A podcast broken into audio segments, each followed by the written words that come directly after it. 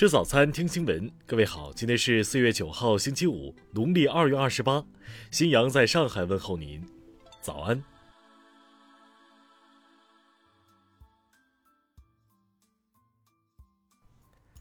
首先来关注头条消息。商务部昨天举行例行新闻发布会，有记者提问称。英国国际贸易大臣伊丽莎白·特拉斯近日表示，需要重新审视世贸组织的工作，尤其是世贸组织对中国的立场。他认为，中国仍然像过去一样被认定为发展中国家，并享受世贸组织的优惠是不正确的。请问商务部有怎样的评论？新闻发言人高峰回应称，关于中国在世贸组织中的发展中成员地位问题，中方已经多次表明。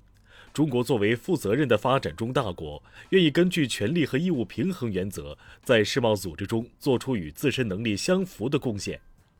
高峰表示，加入世贸组织以来，中国全面履行加入承诺，坚定维护多边贸易体制，反对单边主义和保护主义。无论外部环境如何变化，中国都将始终与发展中成员站在一起，维护广大发展中成员的利益，做出更多与自身能力相符的贡献。听新闻早餐知天下大事。由国家发改委编写的《中华人民共和国国民经济和社会发展第十四个五年规划和二零三五年远景目标纲要辅导读本》一书，近日由人民出版社出版，在全国新华书店发行。国家卫健委昨天表示，支持鼓励社会办医养结合机构，按照规定可以享受税费优惠、土地等政策。应急管理部昨天介绍，全国安全生产专项整治三年行动分动员部署、排查整治、集中攻坚、巩固提升四个阶段进行。今年进入集中攻坚阶段，将抓住重点难点问题发力攻坚。为进一步提升移民管理工作放管服水平，便利中外人员获取移民管理信息，享受便捷政务服务。国家移民管理机构幺二三六七服务平台和国家移民管理局英文版门户网站昨天上线。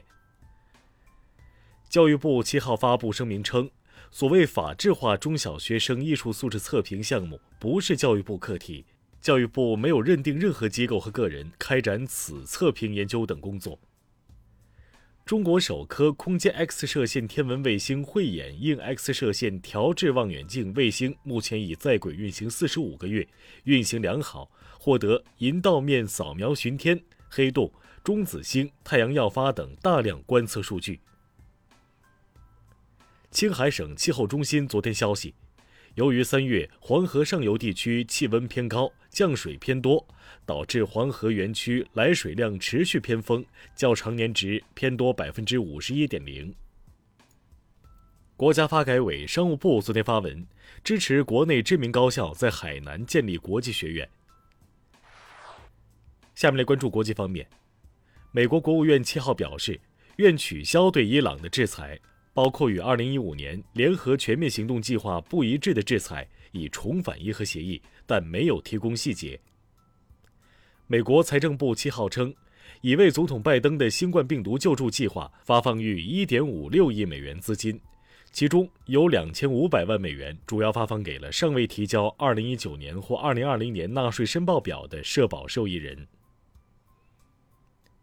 二十国集团财政部长和央行行长七号同意延长暂缓最贫困国家债务偿付倡议到二零二一年年底，同时呼吁国际货币基金组织制定总额为六千五百亿美元的特别提款权分配方案，以帮助应对新冠疫情和促进全球经济复苏。欧盟委员会七号宣布，欧委会已拨付一点二三亿欧元的资金，用于开展变异新冠病毒的紧急研究。俄罗斯总统新闻秘书七号表示，靠近俄罗斯和乌克兰边境的俄罗斯军队位于俄境内，对任何一方都不构成威胁。韩美八号正式签署第十一份防卫费分担特别协定，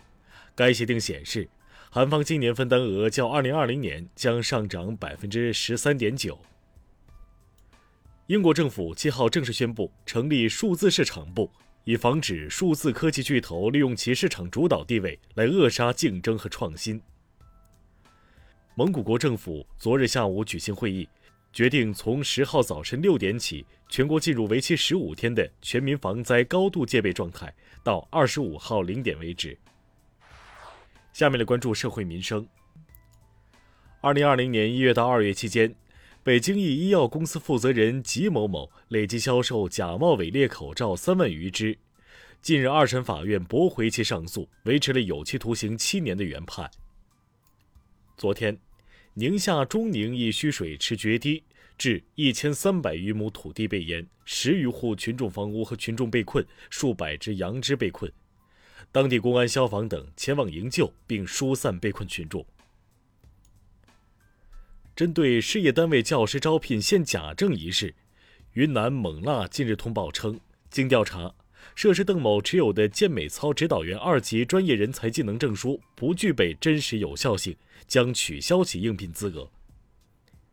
七号下午，河北一爆破公司进行过期民用爆炸物品销毁作业时发生意外事故，致三人受伤，九人失联，现场救援、伤员救治等工作正在进行中。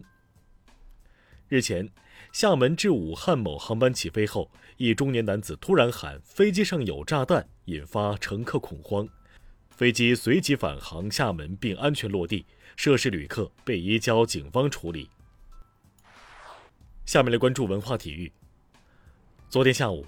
东京奥运会女足亚洲区预选赛附加赛首回合在高阳体育场进行，中国队客场挑战韩国队，最终中国女足二比一获胜。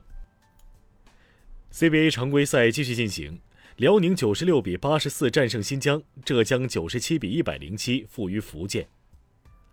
中国科学家日前发现了哺乳动物中 RNA 调控易染色质形成的新机制，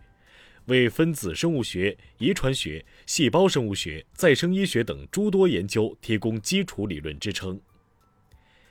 据媒体报道。一张由泰坦尼克号当时的船员在沉船前几周写的明信片，近日有望以一点五万美元价格拍卖成交。